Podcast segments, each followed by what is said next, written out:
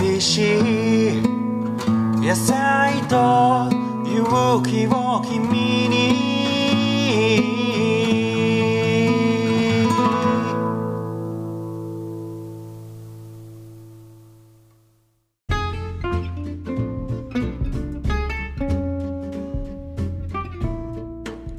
はい、えー新年明けましておめでとうございます。えー、小のラジオです。えー今日は、えー元旦初日の配信なんですけども、ちょっとこれには理由がありまして、えー実はですね、年末の29、30日に、まあ、今日はあの31日なんで、昨日と一昨日なんですけども、えー農系ポッドキャスト総会議っていう YouTube ライブをやりまして、まあ、そこであの毎月1日は、えー農業農系ポッドキャストの日というふうに制定されましたので、えーまあ、今後はですね農系の番組が一斉に毎月1日に番組を放送するということになりました。でまあ今年ねその1月1日決まったばっかりなんですけどもまあこうやっぱり初回ちゃんとやろうということで急遽、えー今収録をしているところです。でまああのこれはですねあくまでこう緩いつながりなんですけども、えーまあ、農系のポッドキャストを盛り上げていこうっていうこう、まあ、文化を作るための企画みたいになっていますであのハッシュタグ農系ポッドキャストであのあの農業の農ですね。農にあの系列の農系ポッドキャストでツイッターで検索するとまあ結構ね今たくさん番組あるのであのすごくどれも面白いので、えーぜひ皆さん聞いてください。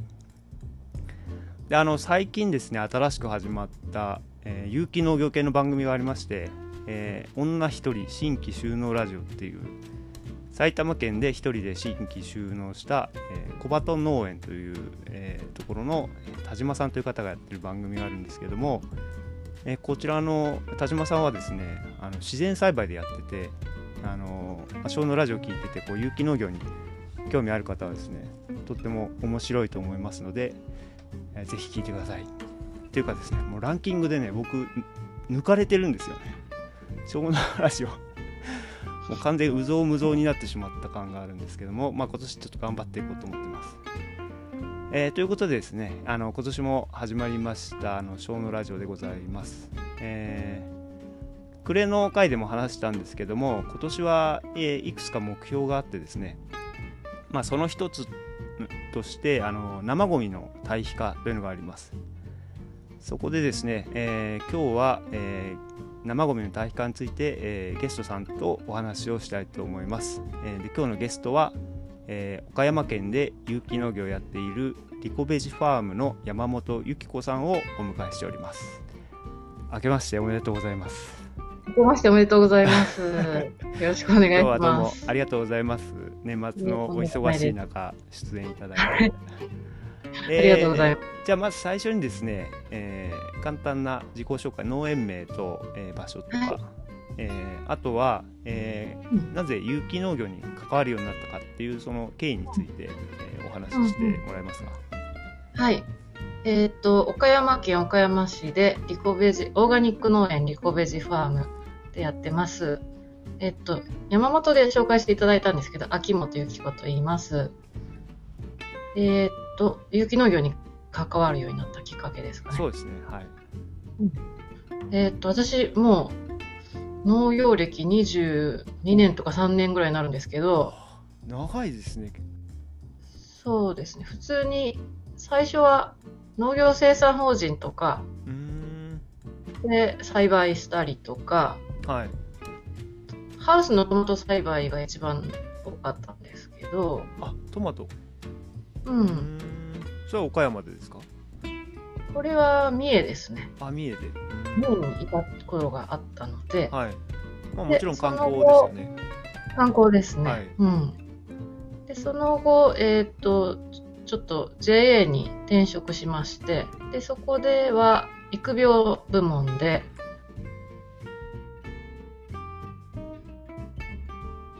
えー、米、稲苗と、はいで、野菜苗が一番多かったんですけど、野菜苗と、ああ野菜苗もやってたんですね。水筒だけじゃなくて、うん、そう、JA だけどね、こう、滝とかにおろすような野菜苗を作ってたんですよ。へえあ JA もそういうことするんですね。うん、うちはかなり力を入れていたところで、うんうんえーっと、それは愛媛県なんですけど、愛媛県にあの、あ、嘘、名前が出てこない。大きい種苗会社があるんですよ。あイオノーさん。ご存知ないですか？イオノーさんとか。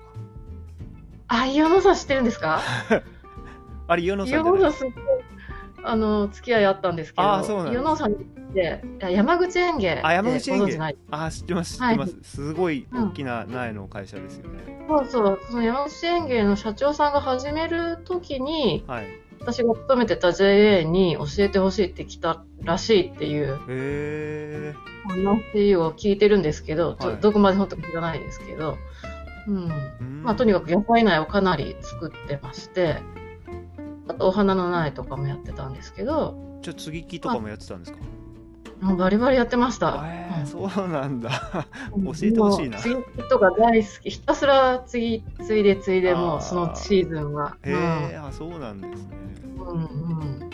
10年弱、うんあ、でも、あもうもうちょっとか、10年ちょっとか、うんうん合計すると。あ、2009年にうんボランティアではいボリビアに行ったんですよ。あはいボリビアにはい。NGO ディファルに派遣されて、それがまあ、生ゴミ堆肥作りの指導と、まあ、野菜栽培の指導っていうことで、もうこれは行くしかないなと思って。うんはいで、JA もちょっと移動になっちゃったんで、はいあの、あんまり育苗っていうか栽培以外のところにか興味なかったんですよ、JA の。うんうんじゃあもうこれはやめようかなと。えー、で辞めてボリビアに、うん、そうです。えー、その時はうん。有機農業の技術みたいなのはあったんですか？うん。なかったんです。その時に、うんうん。有機農業の技術はなくって、で、橋本先生のところに、ところで、研修してきてくださいっていう。その NGO の方から？そうですそうです。あそれで先生のところで、2週間ぐらいいたと思います。先生のところに通う感じでー、はい近くで、えっと、ちょっと住み込みできるところが、その NGO の関係の人であったので、はい。そこで泊まりながら先生のところに通って、堆肥作りをはい。勉強したって感じですね。あの、うん。まあ、小のラジオあの前一番最初の3回でも出てるんですけど、橋本さんというのはですねあの三重県津市で、えー堆肥作りを教えている、まあ、ぼ僕らの師匠ですねでボリビアではどんなことされてたんですか、ボリビアではまあもうすでに堆肥車も出来上がってて、堆肥もどんどん出来上がっていて、それをきちんとこう活かせているかとか、品質の良い堆肥ができてきてるかっていうところはい。の仕組み作りみたいなところが大きかったと思うんですけど、じゃあそのボリビアでは、えーうん。何生ゴミ堆肥を作ってたんですか？基本的には。そうです、そうです。うん。どうあの、今、ネパールでやってるような方式で、ああれ最初にやったのが多分ボリビアだと思うんですけど、ーうん、ボリビア方式ってよく僕も聞きますけど、うん。ちょっと簡単にリビアで。説明をしてもらえますか、どんなやり方でゴミを回収したりする、と日本だとあの、ね、先生が作ったケースに2、3ヶ月分生ゴミを貯めるわけですけど、うんうんえっと、なかなかそういうことは日本人じゃないと難しいので、うんはいえっと、普通のこういう、何リットルかな ?2、30リットルのバケツに、上だけちょっとはい。蒸気が抜けるように穴を開けて、はい。で、そこに床材と生ゴミをサンドイッチしてってもらうんですよ。それで週に1回回収するっていうシステム。行政のそういううん。回収者がいて、1週間に1回それを集めると、そうですね。で。その集めてきたものをまとめてうん。堆肥化するっていうと二次処理に入るっていう感じです。2009年にボリビアに行って、うん、その後帰ってきて、えーうん。橋本さんのそのはい。1年間のコンポスト学校に行ってではい今はもう岡山でリコベジファームをやってらっしゃると、そうです。だからコンポスト学校終わって次の年からリコベジファームを始めました。えーとじゃあねもうちょっと生ゴミの話少し出たんですけどもいこれからちょっと生ゴミの堆肥化について、えーお話ししたいと思うんですけどその前に、まあ、リスナーの皆さんにちょっとこう生ゴミとはどういうものかとうん。ちょっと説明したいと思います。まあ、はい。生ゴミってみんな 見たくもないし触りたくもないし、うん。できればさっと三角コーナーからそのままゴミ袋にあげて早くゴミに出しちゃいたいって思うような厄介者だと思うんですけど、はい。えーちょっとこれリスナーの皆さんに、えー質問ですけども、まあ、可燃ゴミで出すと思うんですけども可燃ゴミのおよそ何パーセントぐらいが、えー生ゴミだと思いますか？これがですね30%ぐらいが、えー生ゴミなんですね。でまあ生ゴミって、まあ、当たり前だけど濡れてるじゃないですか。で濡れてるってことはやっぱ可燃ゴミなのに燃えないんですよね。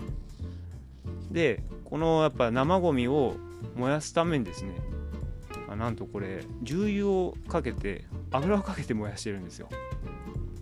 だから生ゴミあじゃあ可燃ゴミ、え1トンあたりですね760リッターぐらいの重油が今使用されています。でこの費用がですね、まあ、大体年間6000億円ぐらいあの僕らの血税がですねこの燃えない生ゴミを燃やすための油として使われてるわけですね。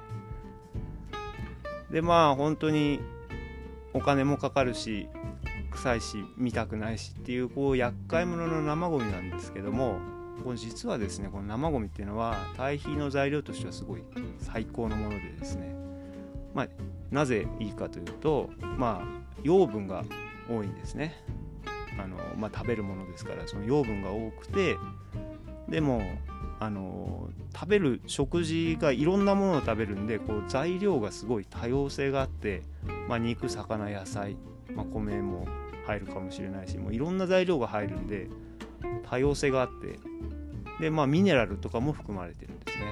なんで、まあ、本当に捨てればゴミなんですけども堆肥化するとこれはもう最高の素材であるというのは、まあ、分かってはいるんだけどもやっぱり特に日本はなんそうまあ臭いものには蓋みたいなところがあって生ゴミはまあもうどんどんこう捨てるっていうのが当たり前になってきてるんですけども、えーまあ、僕らはその橋本さんのところでですねその堆肥作りを学んだのでこの技術を使ってその生ゴミを堆肥化しようっていう活動をやってます。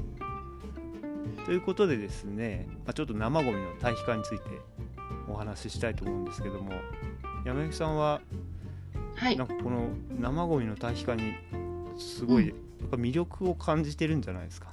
うん。すごいですよね。だって、あの、感動したんですよ。最初、橋本先生のとこに行った時に。ん有機農業の技術っていうものを全然知らなくって、うんうん普通に苗作ってたら、うん農薬使わずにできないのでう、んうん。で、先生の堆肥場に行った時に、うんあの、普通の、なんか排水の溝があって、うんうんうん。そこに溜まってる泥をすくって匂ってみたんですよ。うん。そしたら普通すごい匂いがするじゃないですか。え。げつない匂いがしますよねあれ。大体大そんな匂わなかったんですよ、ほとんど。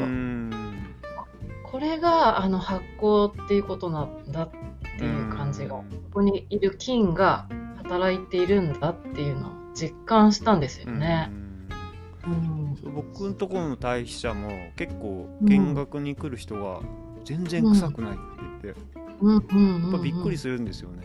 うん。やっぱりだから発酵管理がちゃんとできていると、そういうふうに腐敗あの腐らずにこう匂いも、うん。悪い匂いもしないいい堆肥が作れると。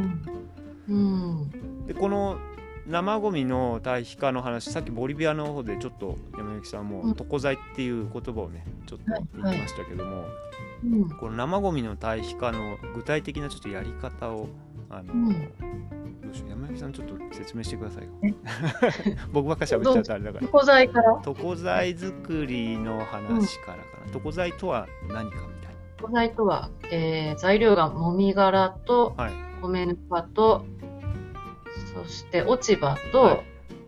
で私は赤玉を主に使ってますけどまあとこ、え壁ー壁土ですよね。うん。うん。ちょっと入れて。それを、えー、と混ぜ合わせて水分を40%に調整してで、えー、と60度以上にの温度で発酵させると。はいはい。そうなんです。うん。これが普通の対比化の技術とちょっと違う点がですね、うんえーまあ一般的な対比っていうのは水分60%ぐらいに調整するんですけども、うんこの水分をちょっと少なめにして発酵させるんですね床材っていうのは。うん温度がこうパーンと上がってですね温度が上がるってことはその微生物が爆発的にこう増えているんですけども、うん。この発酵があのうん。本来であれば水分を足すことによって続くんだけども水をはい。切ってしまうということで、えーまあ微生物たちはわーっと増えてよーしもっと動くぞってなってたところに水バチンと切られちゃったもんだからもう一気にその微生物いるんだけども活動を停止しているような状態にしているのがこの床材なんですよね。だからあ、そういうことなんですね。そうですよ。だからなんかもう。恋恋状態になってるところでもうペタッとこう一回止めて、うんうんうん。でまあ、この床材の目的っていうのはうん、皆さんあれなんで生ゴミはうん。腐ると思いますか、まあ、山焼さんに聞くのはあれなんだけど。まあそうリスナーの皆さんに投げかけてるんですけどうん。なんで生ゴミが腐るのかっていうとですねこれはズバリ何ですか？山焼さん。水分が多い。そうそう。水分が多いから腐るんです。よ生ゴミって、例えば全部あのフライパンで焼いたら腐らないわけじゃないですかうんうんうん。そですね。そんなことしてられないんだけども生ゴミをいかにこの腐らずにその、うん。貯めておくかっていうのがすごく大事なポイントなんですよね。で、まあ、それの技術としてさっき言ったこの床材ですね微生物がはい恋恋状態になっている床材というものを用意して、であと、はい僕らのワークショップではそのうん生ゴミを床材と混ぜていくんですけどその時に、うんその箱の中が乾きやすいようにするためにねすごい工夫された特別な箱を作るんですよね。まあその箱がね結構かっこいい箱なんですよね。ちょっとそうですね。ね、うんやっぱあのステンレスとしっかりした、うんあー結構経年劣化しにくい頑丈な素材で作ったね衣装ケースみたいな。だ段ボールとか不織布のやつってだんだんなんかあれべちょべちょになってきたりするじゃないですか。やっぱそうなんですよね。そうそうやったことないから知らないんですけど。僕ねやってたことあるんだけどやっぱねずっとやってると下の方がね、べちょべちょになってきて、べだ持ち上げたら段ボールの底抜けちゃったりすることあったりして、ああ、うん。やっぱり中にビニールがあってもこう結露して段ボールがこう、うん。濡れちゃうんですよね。あでーもそうなるとね嫌んになってやめちゃうんですけど。うんうんうんうん。まあそうならないうん。すごくうん。なんていうのかっこよくて機能的うなんうん。生ゴミの、えーうん堆肥化をする処理容器をですね僕らはワークショップで作って、まあ、具体的に言うとその箱がですね75リットルのけ箱なんですけどもそこになんと普通の一般家庭から出る三角コーナーの生ゴミが2ヶ月分入ると。あれすごいですよね。だって2ヶ月分ってたださ山にしたらものすごいでかい山になるじゃないですか、そうですよね。あ、うん。たっただけに。うん。ね二ヶ1.5月リッターぐらい多分あると思うんだけど、うん。60日だったらもう60リッターでしょ、うん、あの箱に入るはずない量なのに、うん、そう言われたらそうですね、入れても入れても全然あの箱の中からで、ん。なんかあんまふ増えない。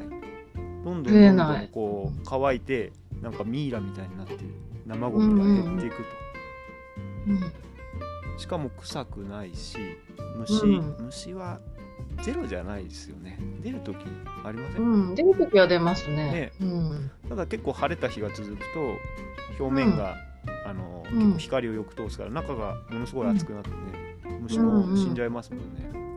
うん。夏はすごいですね、分解がね。ねめっちゃ早いですよね。めちゃめちゃ早い。そうそう。今寒いからちょっと遅いですよね。うん、うん。そうですね。ちょっと遅いですね。うちあれなんですよ。だから水道管が凍らないように巻く電熱線、うん。あれを箱の下に入れてはい。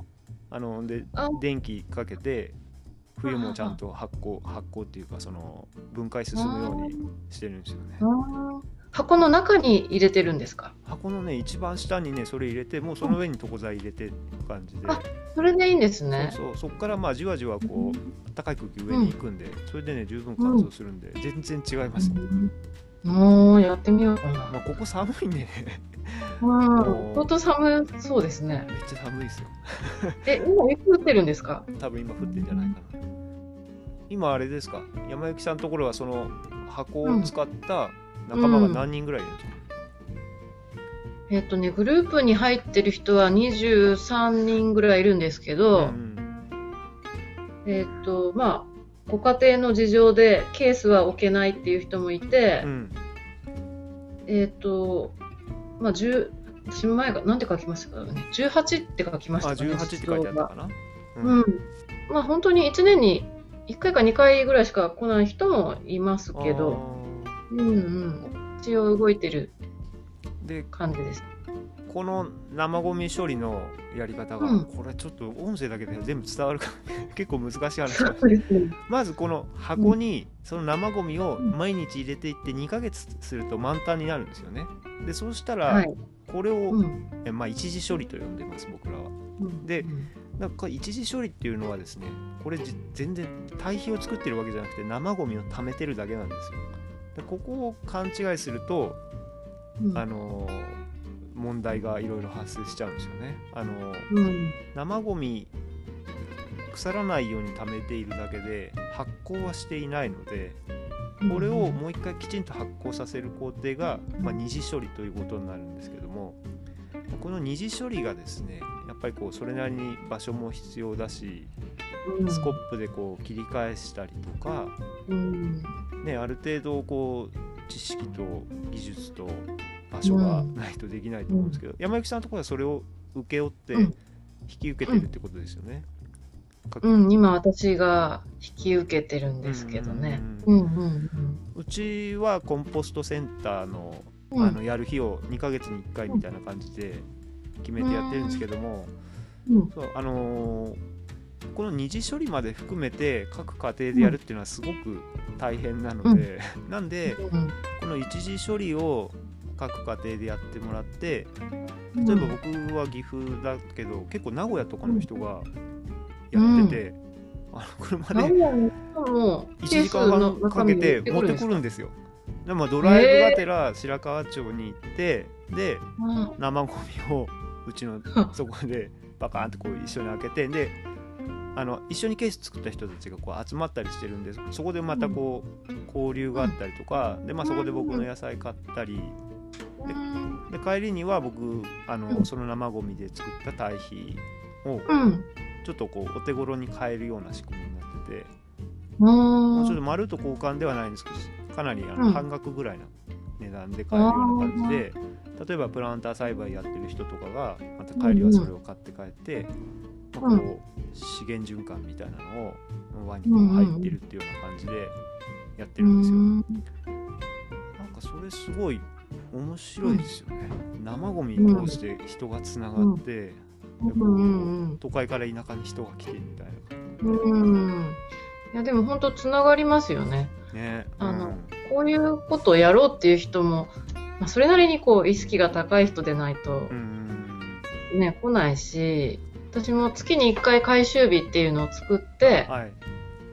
その日に持ってこれるようにしてるんですけど、たまたまこう同じ日に持ってきた人同士で、うん。割とこう会話が盛り上がってたりとかねう、ん。うん、ありますね。あの生ゴミを堆肥化するっていうこと自体にもものすごい意義があることだと思うけどなんかそれ以上なこういろんなこうつながりが生まれるこの活動がすごい面白いなと思ってて、うんうん。うんまあ、でさらにこれを広げたくてこうちょっと今回、ねうん。あの声かけさせてもらって、まあ、多分、オンラインでのつながりがまあ基本にはなるかなと思うんだけど、うん。うん。ね、興味があれば、もしかしたら岡山に僕が見に行ったりとか、そんなちょっとねうん。つながりをうん。やっていきたいなとうん。私は思ってて、はいすいません。ちょっと今中断してたんですけども、えーじゃあ今後ですねそのまあ生ゴミの堆肥化と連動したりして、何かこうリコベージファームの方で計画していることとかあったら教えてもらえますか、うん生ゴミのことで言うと、まずは、まあ、興味を持ってくれる人は増えてきているので、はい。堆肥車を作りたい。あ会社欲しいですよねやっぱり。これがもう本当に今でもちょっともうん。うオーバー気味で今年募集するのやめようかなって思ったぐらいなんですけど、そうですよね。一時処理品あんまりたくさん来てもちょっとそう、ねえ。で他の堆肥も作りたいし、うんそうで生ゴミ堆肥だけではちょっとバランスがうんいいかなと思ったりして、今はあれなやなんか建物の中でやってますか、納屋納屋です。あ借りてるんで。匂いとかはで全然問題ないですか、そうですね。一回ちょっとあの生ゴミ堆肥ではないえっ、と残砂とかを床材と一緒に混ぜて処理してるのが匂うって言われたことが一回だけあるんですけどそれ以外は言われたことはないですね。さすが。なかなか納屋で匂いをちゃんと抑えながらやるってすごい技術だと思いますよ。やっぱ風通し悪いじゃないですか。あんまり抜けないし。そうですよね。うん、発酵管理の技術がねうん。僕らみんなちゃんと身についてるから。そういうところでもできるけど。ね、代謝欲しいですよね欲しいですね。もう作ったもばっかだけどもっと欲しくなっちゃう。あればあるうほど。あそうか、いや十分すあの今年立て増しっていうかされたじゃないですか高谷さなんんですよ。はいもうもう。私から見たら、え、十分結構な大飛車じゃない、ないまだいるのかと思ってびっくりしたんですけど、もうねびっくりしたんですけどもう全室埋まってるんですよ。ねえー、すごい。なかったらどうやってやってたのかなって思うけど。うん。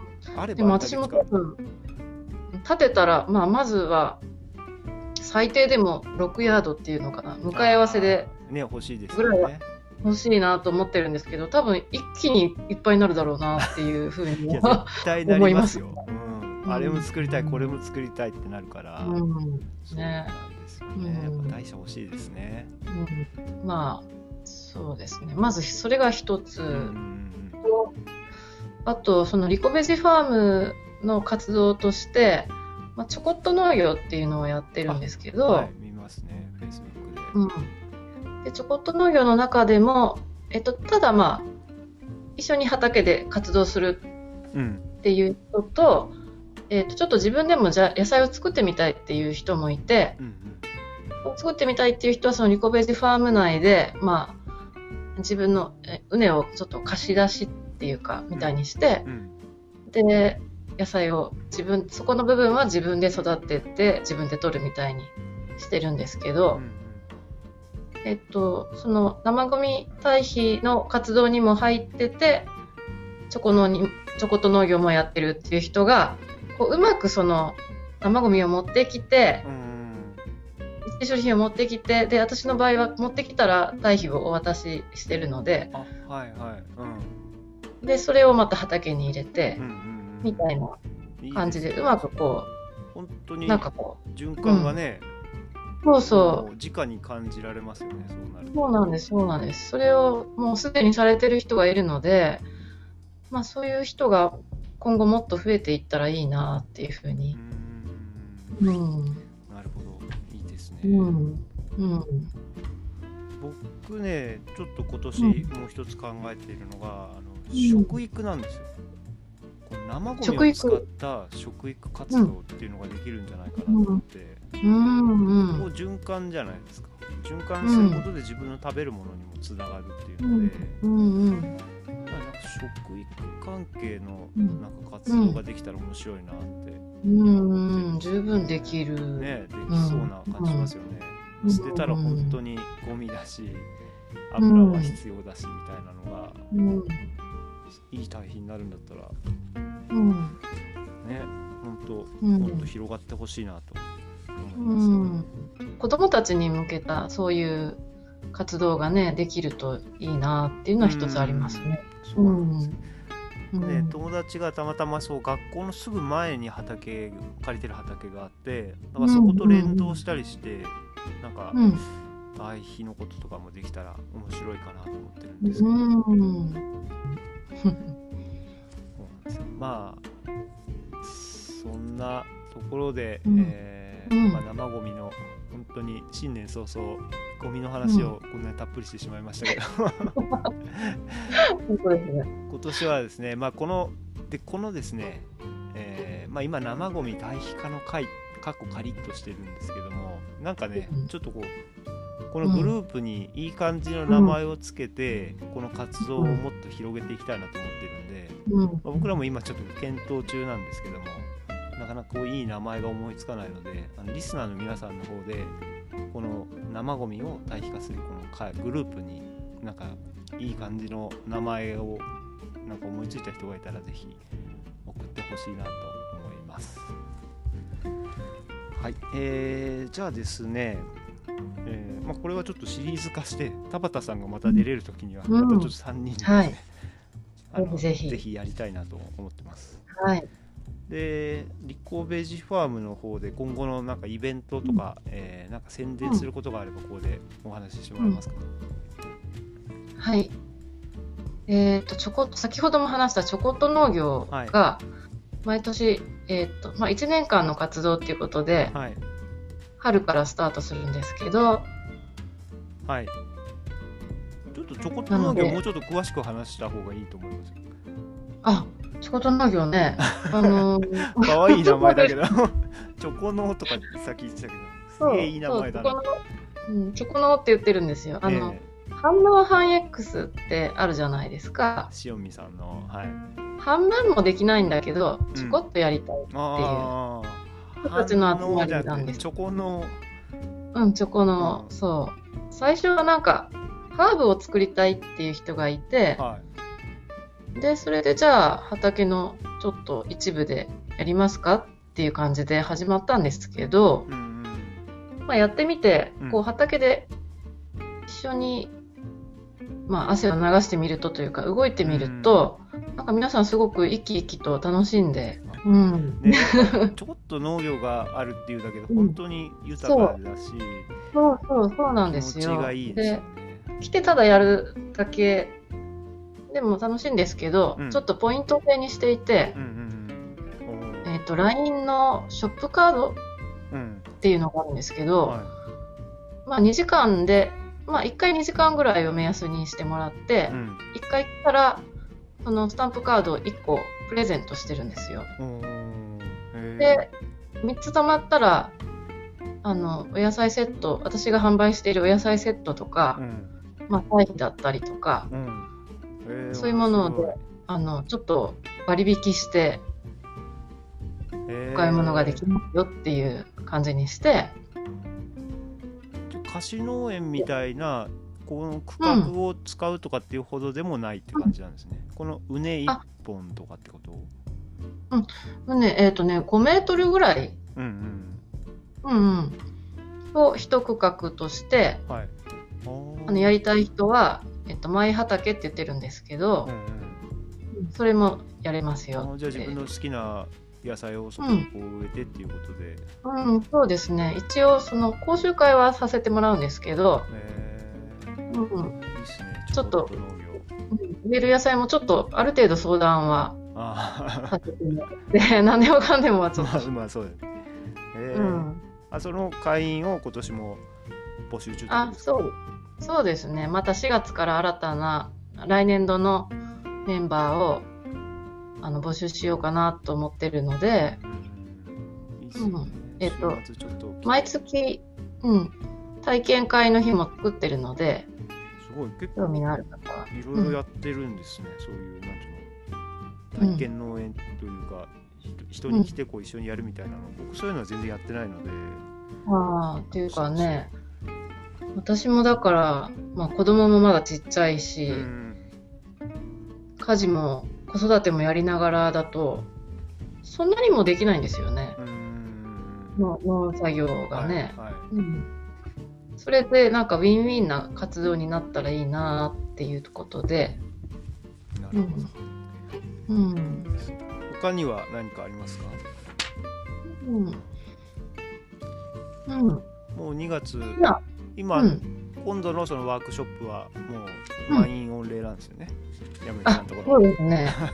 まあ、ちょっとコロナのこともあったり、退避者のうん。広さのこともあって、満員御礼。キャパオーバーになっちゃうそうですね。ああとは、えっ、と、夏野菜栽培講座とかうんうんもああやってるんですねやります。はい。あれですか、ま Facebook とかで情報が見れる感じですか、Facebook で、はい、はいお知らせしていきます。はい。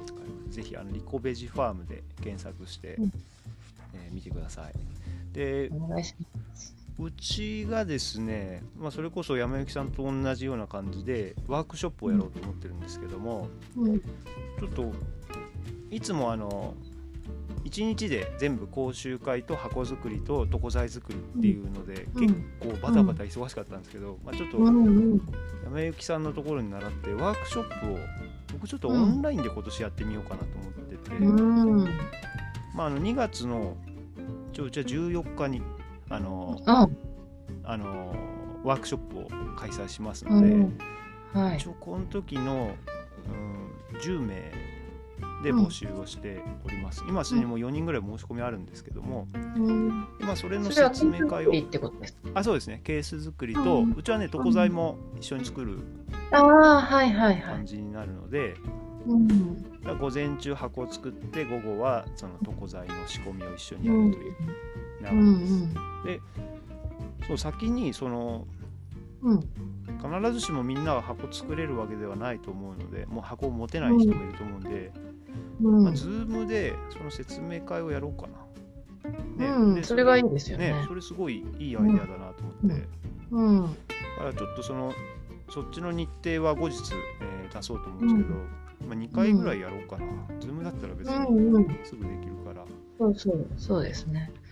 はい、だから、もう、もともと箱を、箱を置く気でない人にも聞いてもらえたらいいなと思って。うんそうですよね、うんまあなんか、うん。やっぱ知ってればねうん知ってるだけでもすごくそうそうい。つかモテる日が来るかもしれないし、うん、そう。ゴミに対する意識が変わるだけでうも、ん生活がやっぱ変わるかなって思うので。結局その意識が変わるんですよね、うんこれを申すことで、うんゴミが減らせるのはまあもちろん減るんだけど、うん。意識が変わるっていうのはすごいこと、うん。ことでですね、まあ、今年の目標はどうかな、うん3回ぐらいやって30人ぐらい30箱ぐらい持つ人を増やして、おあでも続けてもらいたいんですよね。せっかく箱あんないい箱をうん。自分で頑張って作ってうん。やってるのに、結局やめちゃう人が多くて。う。うん。うん、うん。そう。私も、まあ、次のテーマじゃないけど、高谷さんにも聞きたかったんですけど、やっぱ飽きさせないっていうか、飽きないような、そうこそう取り、取り組みっていうかね、なんか、うん。その一つがこの横の僕らの連携だと思うんですよね。で Facebook のグループとか作って、今日引き受けましたって。で、各家庭の生ゴミ、あれ、面白いと思うのは、あの一時処理品こう箱開けた時に、その家の食生活がちょっと見えるじゃないですか。見えますあね。の家めちゃくちゃ肉食べてるなとか、なんか、何食べたらこんなにゴミ少ないんだろうみたいな、2ヶ月経ったのに全然ゴミないみたいな家があったり、うん。まあ聞いたらなんかベジタリアンだったとかなんだけど、うん。そういうのがね、垣間見えるあの面白さもあるんで、だからそこら辺を発信して、うん。離脱率を少し下げたい。うん。そうか、そうか。うん。ね、なんかそこら辺もまたちょっと作戦会議して、うん。ぜひね、ちょっとうん大きなうねりにしていきたいですね、これは。うん。はい、ということで、はい。はい。新年一発目、ゴミ談生ゴミ談義でしたけども、はいかなり楽しかった。はいい、や、でも本当に、あの、うんお正月って、ゴミ収集車も大体一回来なかったりするから、うんうんうん。その時に生ゴミが捨てられるだけでもだいぶ違うと思うんですいやよ。本当一回捨てれないだけでこんなに困るんだって多分思うと思うんだけど、それがうんうんこれこの箱さえあれば何の不安もないしそう、そうなんですよ。うん。ねおせちもたくさん作るだろうしうん。うんうんうんうんまあすごい楽しいですよねうん、楽しいです。なんでもう興味がある方はですねまあえっ、とうちやリコベジさんのところであのーワークショップとかに出てぜひ箱を持ってですねこのグループに加わっていただければ非常に楽しいと思いますので。はい、えーじゃあいいですか？なんかもはい。う話しそびれた生ゴミの生ゴミへの愛とか特にないですか、生ゴミ愛はもう ここの活動をこれだけやっているっていうことがもう愛です。そうですね。うん本当。はい。はい。じゃあまた、えーこれからも一緒にあのいろいろはい。活動していきましょう、はい、よろしくお願いします。ということで、えー今日は、えーリコベジファームの山幸さんに、えー来ていただきました。どうもありがとうございました。ありがとうございました。はいじゃあさようなら。さよなら、ありがとうございました。